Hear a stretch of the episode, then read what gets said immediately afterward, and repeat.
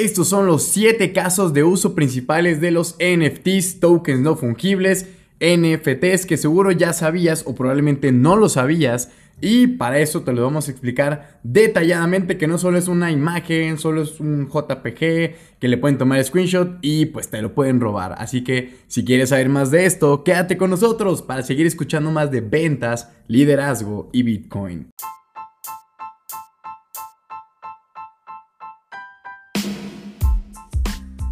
¿Qué tal, damas y caballeros? Les habla César Cosio desde Guadalajara, Jalisco, México, para platicarles acerca de los 7 casos de uso principales de los NFTs, tokens no fungibles, NFTs, imágenes que pueden screenshotear y robar, todo así como ustedes ya le conocen, exactamente es eso, ¿sale? Entonces, pues yo sé que de pronto piensan que solo es una foto de un chango medio feo que vale un dólar y después vale un millón de dólares. Y esos son los NFTs.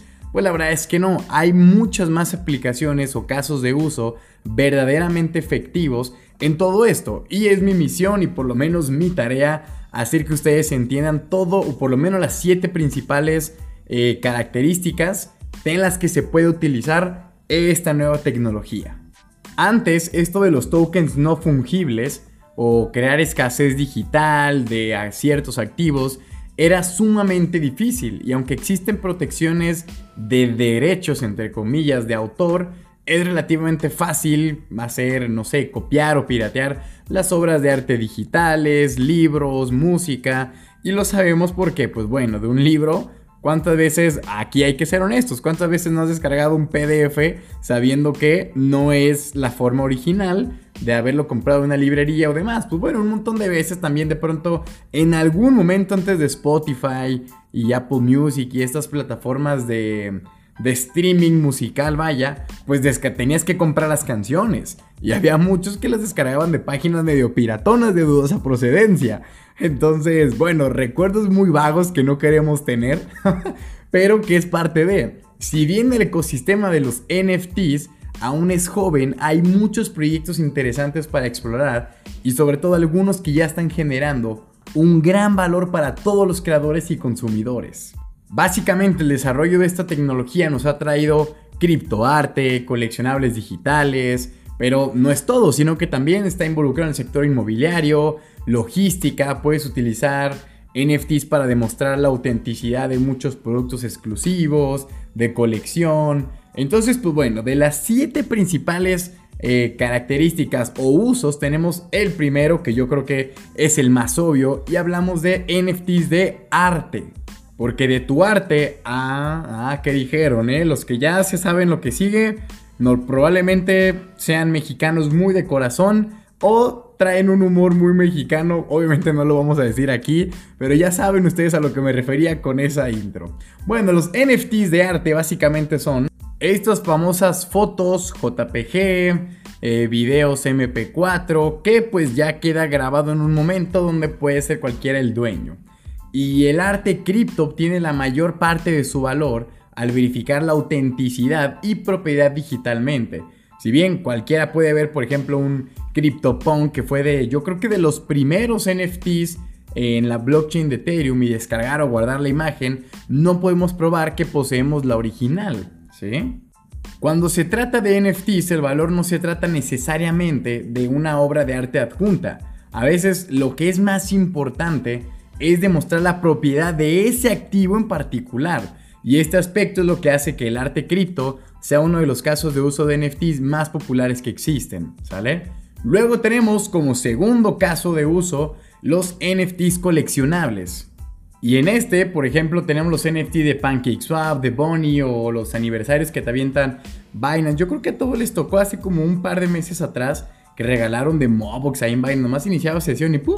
Te tocaba tu NFT ahí yo tengo el mío y está, pues no tiene chiste, no sé para qué se usa, pero ahí está. y obviamente existe una demanda masiva en coleccionables digitales.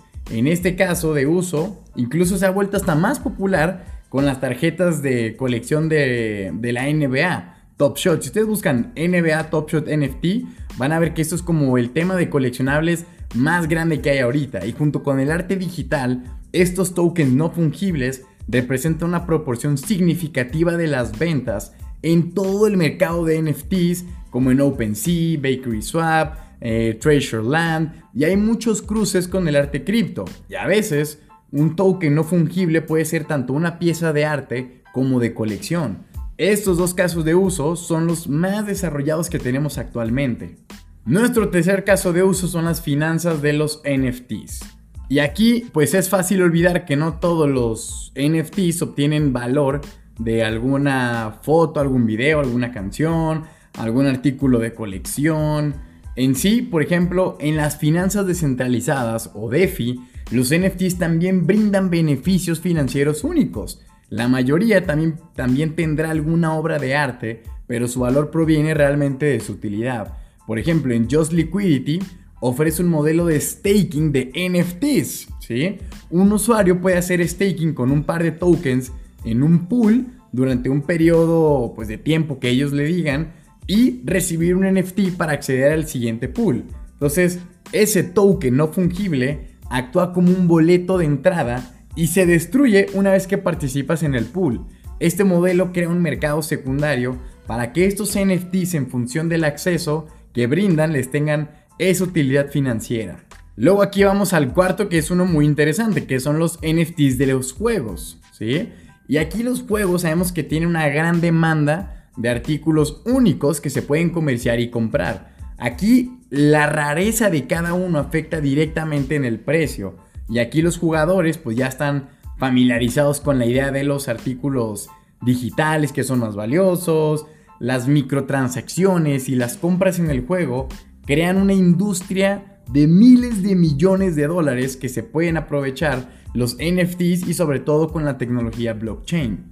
Ahora, pero aquí hay que recalcar un punto muy importante. Es un área interesante en términos de lo que representa un NFT. Los tokens para videojuegos combinan aspectos de arte, de colección, utilidad para todos los jugadores. Sin embargo, cuando se trata de videojuegos de gran presupuesto, yo creo que todavía estamos muy lejos de que estos se empiecen a ver en el día a día. Yo creo que para estos juegos de computadora, de pronto de teléfono, que son un poquito menos costosos que preparar todo un, un videojuego de Xbox, de PlayStation, con, no sé, un tipo Skyrim, que son estos de role-playing game, eh, pues estamos lejos todavía de que esto llegara a funcionar así, pero bueno, mientras tanto otros proyectos han incorporado activamente esta tecnología blockchain, como ya sabemos, Axie Infinity, el más popular, y Battle Pets. Son estos juegos como de Pokémon que ya hemos hablado aquí en este podcast. Y todos estos, mientras más raro el, Pokémon, el Axie, eh, pues vaya, los coleccionables que tú le pongas, que si es de tierra, que si es de fuego, que si es luchador, tú puedes comprar y vender los tokens y créeme, estos sí agarran bastante valor. El quinto caso de uso son los NFTs de música, que al igual que un archivo de JPG, imagen, video, lo que quieras, también puedes adjuntar un audio a un NFT para crear una pieza musical coleccionable. Aquí está lo bonito. Piensa en esto como si fuese una primera edición, ¿no? Como el, ah, la canción la escribió en una servilleta antes de pasarla a plano digital y se volvió un éxito a nivel mundial pues esa servilleta vale oro, ¿sí? Entonces fue la primera edición, la primera grabación antes de, no, ¿sabes qué? Quita de la guitarra y pongamos tambores mejor. Digo, cualquier lugar que se me ocurrió. Entonces, esta primera edición digital de un disco, ¿sí? Aquí tú adjuntas una canción a un NFT y es similar a nuestro ejemplo, eh, vaya, del artístico, pero aquí hay otros casos de uso. Y es que un gran problema para los artistas actualmente o los músicos es obtener una parte justa de las regalías, porque sabemos que de una canción que produce 100 dólares, pues detrás del artista hay productor, disquera, director de banda, músicos, eh, distribución, o sea, son un montón de intermediarios que de 100 dólares le tocan 10 y los otros 90 se repartieron entre toda su gente. Que hombre, no está mal porque es un trabajo en conjunto, pero pues sí no es lo que uno espera, ¿sí? Y al menos hay dos formas posibles de lograr un resultado equilibrado. Plataformas de transmisión basadas en blockchain y seguimiento de regalías en blockchain, ¿sale? Competir con, por ejemplo, Amazon Music o YouTube por servicios de transmisión, créanme, es muy difícil para proyectos blockchain pequeños. Incluso cuando un gigante como Spotify compró la solución de regalías en blockchain llamada Media Chain en 2017, pues no hubo beneficios para los artistas. Es algo que se tiene que trabajar, pero que sin duda va por buen camino. Ahora, no todo es tan malo, porque proyectos más pequeños han terminado trabajando eh, principalmente con artistas independientes, eh, por ejemplo en la Binance Smart Chain, que aquí ofrece a los artistas independientes una plataforma para vender regalías en Rocky y transmitir su música. Digamos, su primera venta de este ejemplo ah, de NFTs recaudó 40 Ethereum por 50% regalías utilizando el token RC721. Vámonos con el sexto caso de uso que son NFTs de logística. Y aquí es muy sencillo porque se puede ser útil en la industria de logística, particularmente debido a su inmutabilidad y transparencia. Estos aspectos garantizan que los datos de la cadena de suministros sigan siendo auténticos y fiables, con alimentos, productos básicos, eh, cualquier cosa realmente que pueda darse seguimiento. Y aquí es importante saber dónde han estado y durante cuánto tiempo. O sea, se puede usar un NFT para rastrear un producto que contiene eh, datos sobre su origen, viaje, ubicación de almacén, por ejemplo. Unos zapatos de lujo de alta gama se crearon en esta fábrica, en Italia, se le asignan un NFT que puedes escanear rápidamente en su empaque para ver eh, con marca de tiempo de cuándo y dónde se crearon los zapatos y no sé, un montón de cosas para que le des todo el seguimiento y listo. Y por último, pero no al menos importante, tenemos NFTs de activos del mundo real, ¿sí? Que aquí, obviamente, vincular activos del mundo real con lo digital puede ser la forma en la que demostramos con propiedad que esto es de nosotros. Y este sector, digamos que es el más inmobiliario, es el que más cabe aquí, ¿sale? Normalmente nos ocupamos de las escrituras de propiedad física, la creación de activos digitales tokenizados. De estas escrituras pueden mover elementos altamente, mm, ¿cómo decirlo? Tangibles, vaya, ¿sí? Una casa o terreno directamente a la blockchain.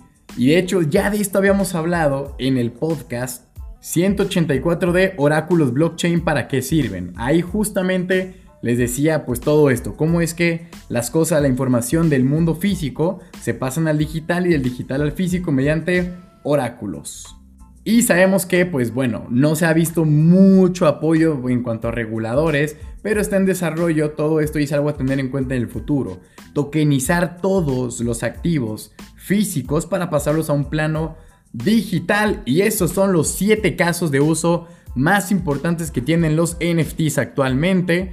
Y pues ya saben, si te gustó el episodio, compártelo con aquel amigo que está súper metido en NFTs y piensa que todo es comprar un chango de un Ethereum y que valga 5000 la siguiente semana, que vea que hay muchos más casos y aquí los toqué muy por encimita, pero la idea es que ustedes después profundicen el que más les haga sentido.